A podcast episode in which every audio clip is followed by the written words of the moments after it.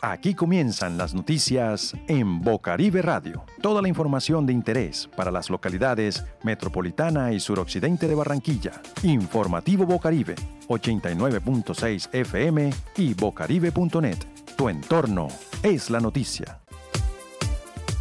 En cuarentena, el equipo de reportería del informativo Bocaribe trabaja desde casa.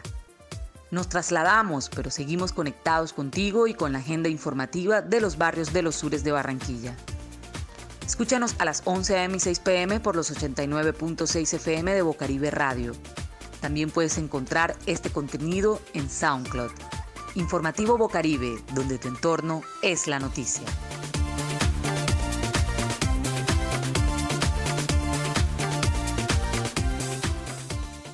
Estos son nuestros titulares. Paro Nacional 21 de octubre. Barranquilla marchó por la vida y la democracia. Por fin construirán un parque en el barrio Lipaya. Resolución 1325 por la paz y la seguridad de las mujeres. El CID en las gardenias no ha sido entregado aún. Canela y su papayera de Venezuela. Derechos humanos. ¿Cómo vamos con nuestros derechos? Saber de ellos es nuestro derecho. Paro Nacional 21 de octubre. Barranquilla marchó por la vida y la democracia. Ni un paso atrás, siempre adelante. Por la vida, la democracia y el pie de emergencia. ¡Viva la justa lucha de la clase obrera! Por las balas no nos vamos. En las urnas nos derrotamos. Por las balas no nos vamos. En las urnas nos derrotamos.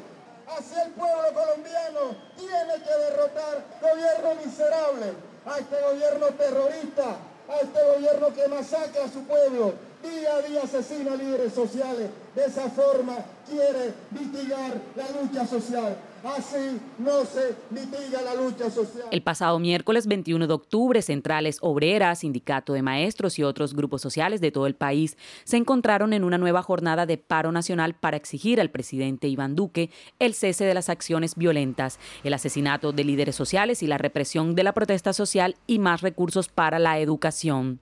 El paro nacional coincidió con la minga social que lideraron las organizaciones indígenas, campesinas y afros del suroccidente del país en una semana en la que Colombia tuvo mucho por decir.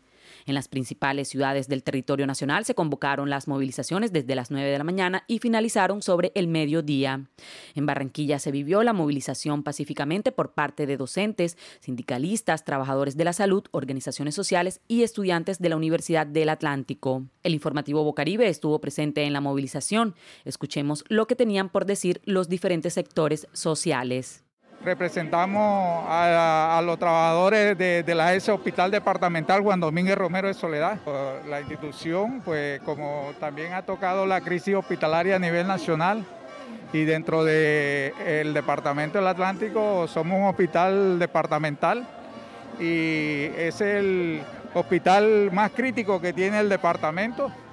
Hoy en día, eh, pues la situación tanto laboral, como operativa tiene dificultades, pues no vemos la luz de, que se sanee toda esta deuda de, que no tiene a la clase trabajadora, lo cual nos está dificultando. En lo que tiene que ver con la falta de democracia, porque hoy por hoy lo que nosotros pensamos como organizaciones sociales y sindicales es que lo que hay es una dictadura disfrazada de democracia. Eh, pertenecemos a, la clase trabajadora del Cerrejón.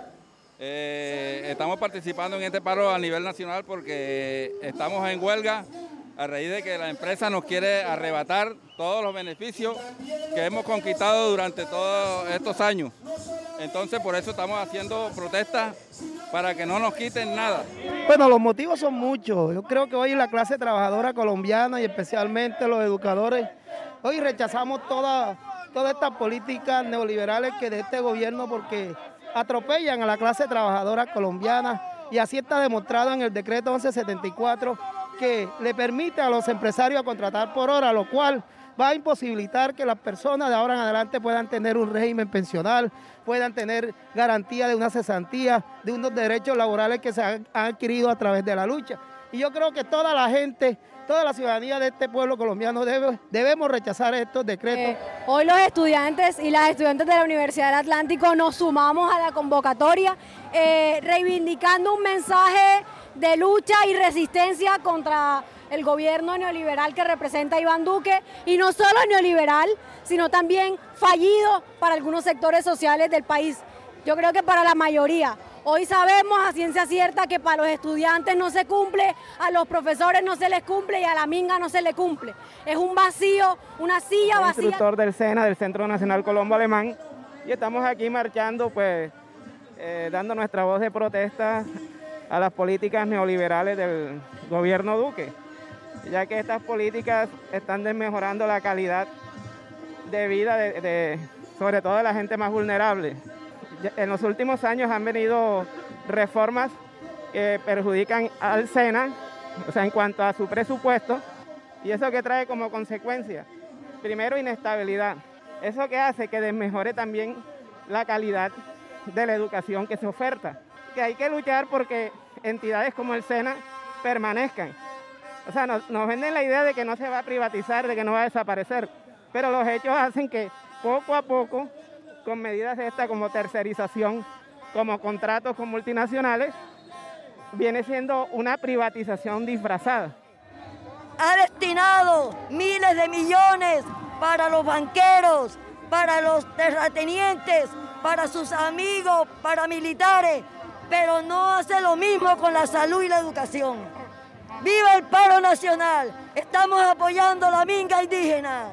El llamado se hizo y se espera por el cumplimiento de los acuerdos de paz, la seguridad de los líderes sociales, el modelo de alternancia escolar con garantías, el pare de las masacres, los asesinatos de excombatientes, la gratuidad de la educación, la renta básica, la defensa de la vida, el respeto a los territorios y los auxilios económicos por la pandemia.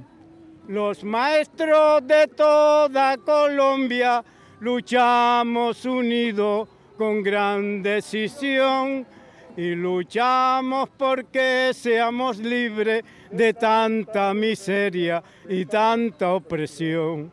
Mas no importa si en la lucha caemos, si sabemos que al final venceremos, otros brazos tomarán la bandera escribiendo la historia de la clase obrera.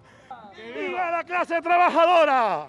Abajo los decretos fascistas y de hambre del 1174 y el 010 que acaba con las pensiones y la reforma laboral retrógrada uribista. ¡Abajo, abajo, abajo! Noticias locales. Informaciones que crean puentes en la ciudad. Por fin construirán un parque en el barrio Lipaya. Después de una larga lucha de mujeres, jóvenes, niños, docentes, sacerdotes, amas de casa, por tener un sitio donde recrearse, hoy iniciaron las obras para construir el parque.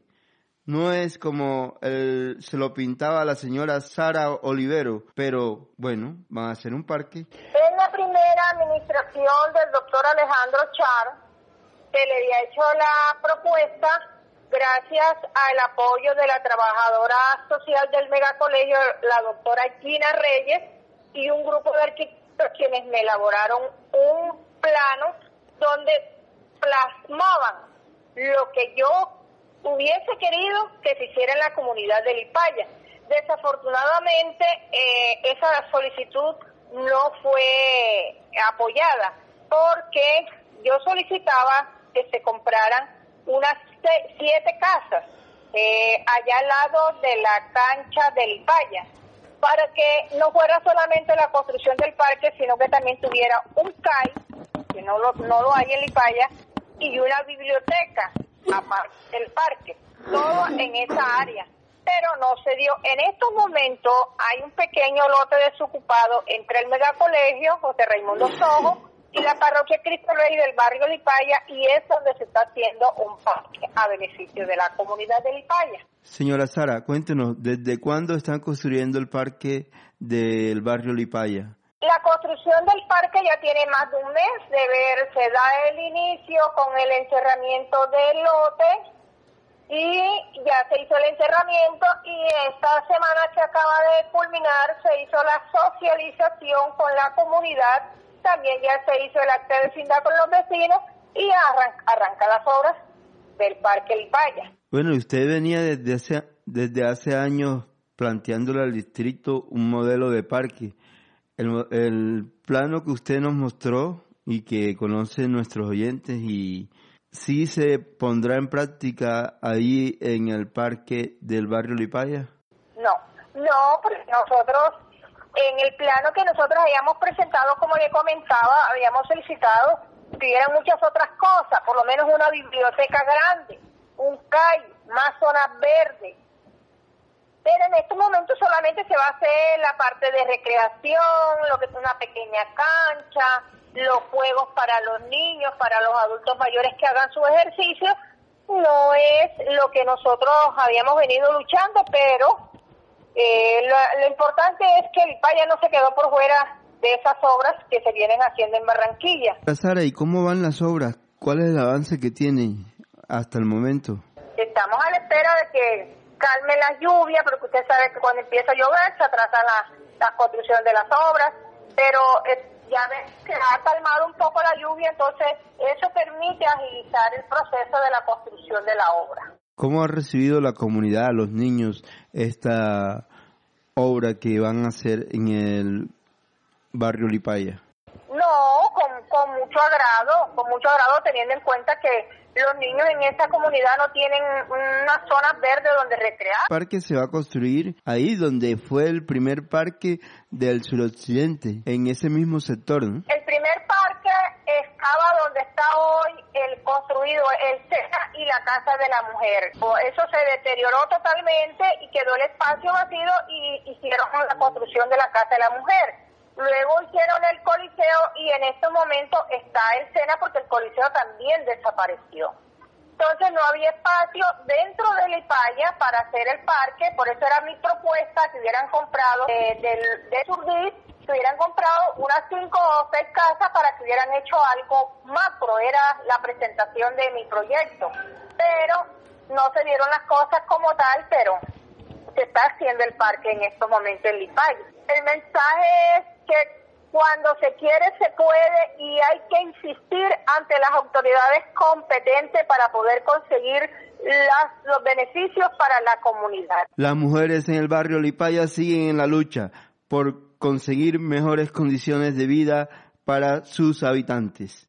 De lunes a viernes escucha las informaciones de interés en Bocaribe Radio. A partir de este año ampliamos nuestra franja informativa. Conoce el día a día de las comunidades de los barrios de Barranquilla. Entra en Contacto Comunidad. Cada día te ofrecemos un perfil nuevo de organizaciones sociales locales. ¿Quién se mueve realmente por Barranquilla? ¿Qué pasa en la política local? ¿Cómo va la economía? Análisis, discusiones, testimonios, informes. ¿Cómo está la movida cultural? Aquí te contamos. O mejor, ven y lo hablamos juntos en Bocaribe Radio franja informativa de Bocaribe Radio, donde tu entorno es la noticia. Las mujeres somos noticia en el informativo Bocaribe. Resolución 1325 por la paz y la seguridad de las mujeres. El pasado 30 de julio del presente año, más de 50 organizaciones del movimiento de mujeres de toda Colombia anunciaron públicamente la conformación del Comité de Impulso para la conmemoración de los 20 años de la Resolución 1325 del Consejo de Seguridad de las Naciones Unidas. Esta Resolución 1325 busca que los países en contexto de conflicto armado y posconflicto garantice los derechos de las mujeres y las niñas, promuevan su participación en la construcción de paz, hagan visible las violencias sistemáticas contra ellas y se evidencie cómo los conflictos las impactan de forma diferenciada. Escuchemos a continuación a Adriana Benjumea, directora de la Corporación Humanas Colombia.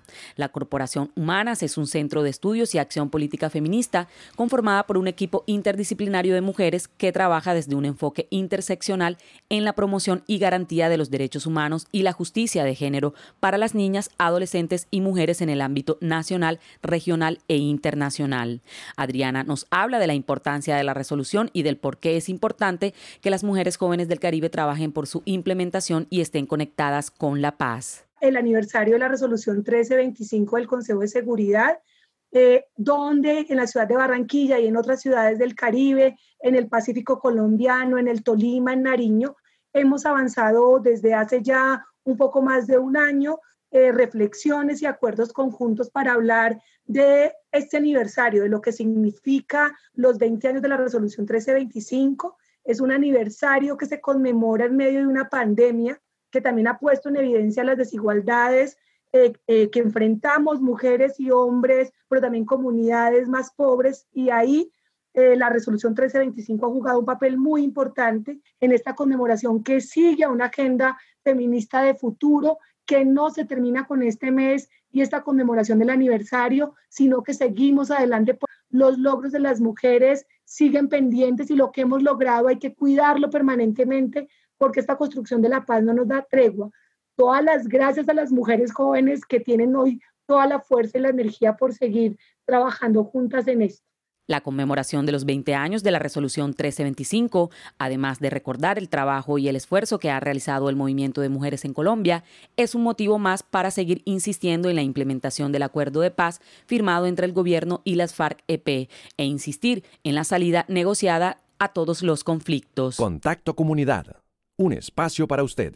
El CID en las Gardenias no ha sido entregado aún el Distrito de Barranquilla, por medio de las gestiones adelantadas por el Fondo de Seguridad y Convivencia Ciudadana, firmó un convenio interadministrativo con el Ministerio del Interior para la construcción de Centros de Integración Ciudadana CID en Villas de San Pablo y Las Gardenias, con el objetivo de disminuir los índices de violencia en estos sectores. De 800 85 millones de pesos serán financiados en su totalidad con recursos del Ministerio del Interior. La inversión estará a cargo del Fondo de Proyectos de Desarrollo FONADE. El fin de semana pasado, los habitantes de la urbanización Las Gardenias se levantaron con una noticia donde el gerente del Fondo de Seguridad y Convivencia, Nelson Patrón, dijo a la prensa, el centro de integración de la urbanización Las Gardenias ya está funcionando. Esto lo dijo ante algunos periodistas de la ciudad. Frente a este amanecer, líderes comunitarios de la urbanización dialogaron con el informativo Caribe frente al tema y esto nos dijeron. En un primer momento, Ailton Pájaro. pues te cuento que estamos a la espera de que el distrito se acerque a la comunidad y de pronto nos expliquen cómo va a ser la entrega, cuándo va a ser la entrega, porque la verdad el escenario se encuentra ahí en total abandono. Tiene una vigilancia privada de lo que uno alcanza a ver cuando uno pasa por las calles de Gardenia, porque él está montado hacia allá arriba, en una montaña ahí de, barro, allá en un lodo arriba donde están construyendo el colegio.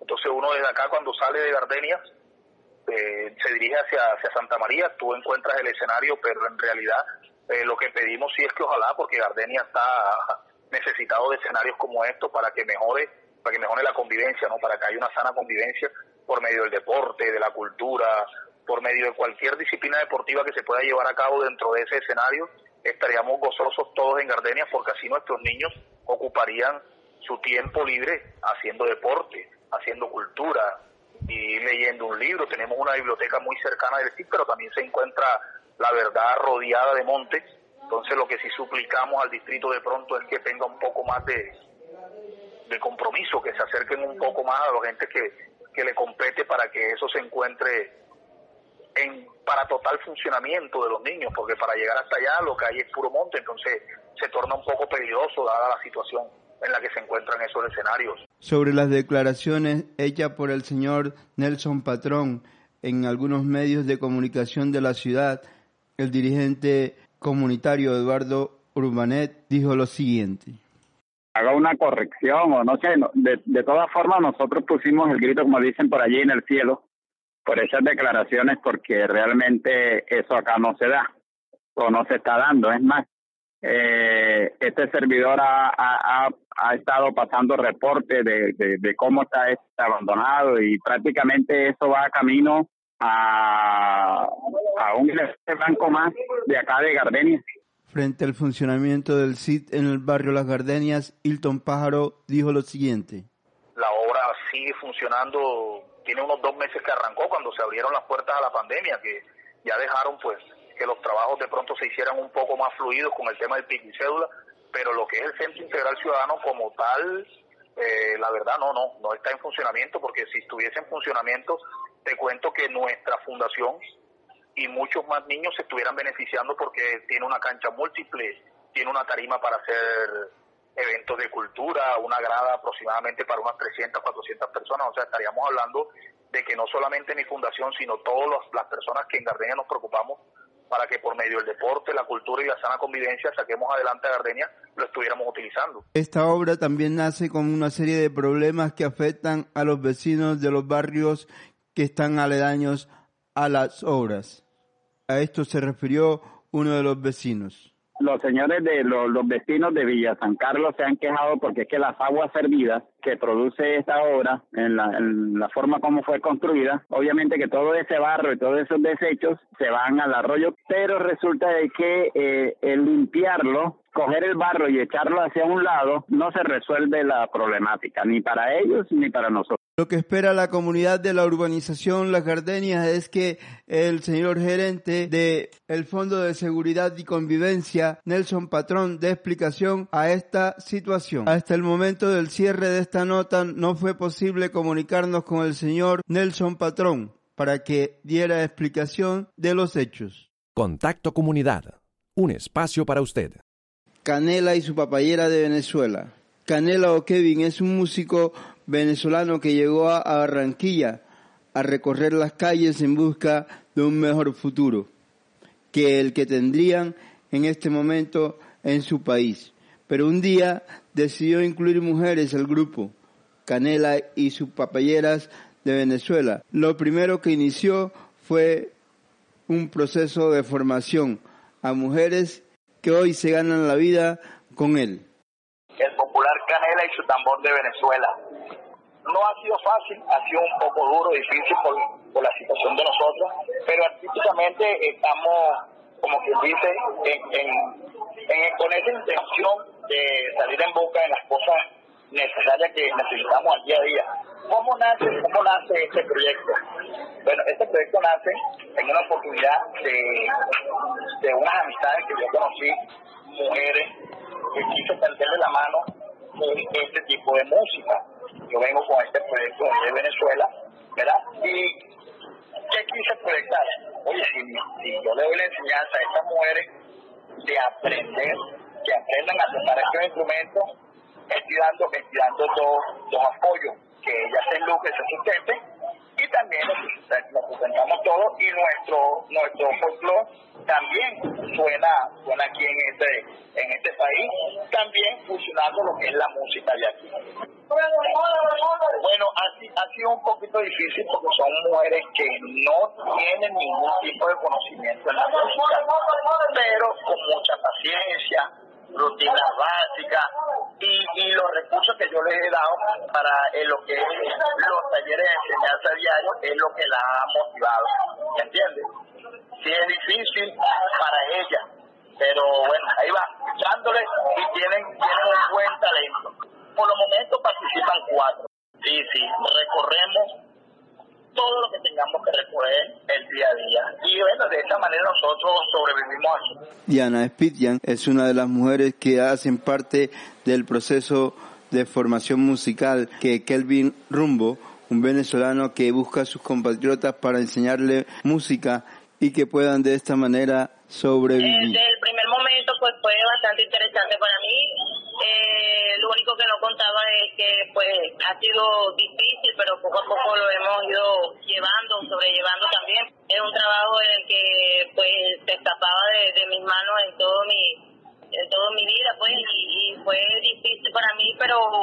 poco se le va llevando el ritmo y, y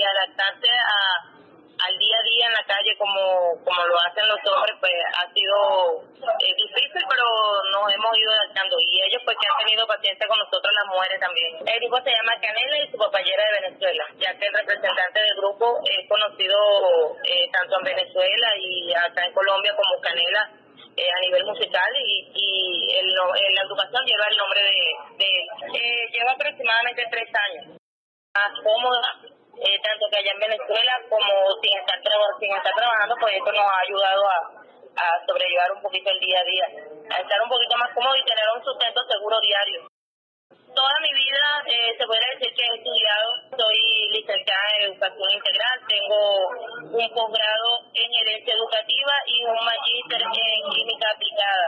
Allá trabajaba en el Ministerio de Educación, letra trabajaba como docente de química y ya tenía casi 10 años, 11 años de servicio allá. Desde el momento que llegué, este, comencé a trabajar en una peluquería, había hecho unos cursos allá, unos técnicos también en la parte de también me ha gustado mucho y, y cuando comencé llegué trabajando, eh, trabajé la temporada de diciembre, enero, pero ahí decayó. Bueno, diario aproximadamente entre 30, 35. Bueno, sí, alargando, alargando la cosa, sí, sí se sobrevive, estirándola y presupuestándose y este, guardando y haciendo la compra semanal. Sí, sí, no. Greymar Villegas es una de las ciudadanas venezolanas que emigraron a Colombia para buscar un mejor futuro. Ella se encuentra en el grupo musical y está en proceso de formación. Sin embargo, sale a las calles a ganarse el sustento para todo el día. al principio fue muy difícil. Este, me costó un poco agarrar el ritmo. Ya venía con un poco de conciencia sobre la música, pero no había tocado ya aquí sí, este, con Canela he aprendido bastante sobre la música, el tocar un instrumento, aprender. Entre ensayos uno poco a poco se va adaptando, pero es chévere. Ya tengo un año ya. Este, al principio pedía, era pedidora. Ya después sí me puse a tocar un instrumento y me gustó, me gusta ese instrumento. Estos ciudadanos y ciudadanas venezolanos esperan que los barranquilleros sigan apoyándolos para poder ampliar la academia de enseñanza de música para las mujeres migrantes.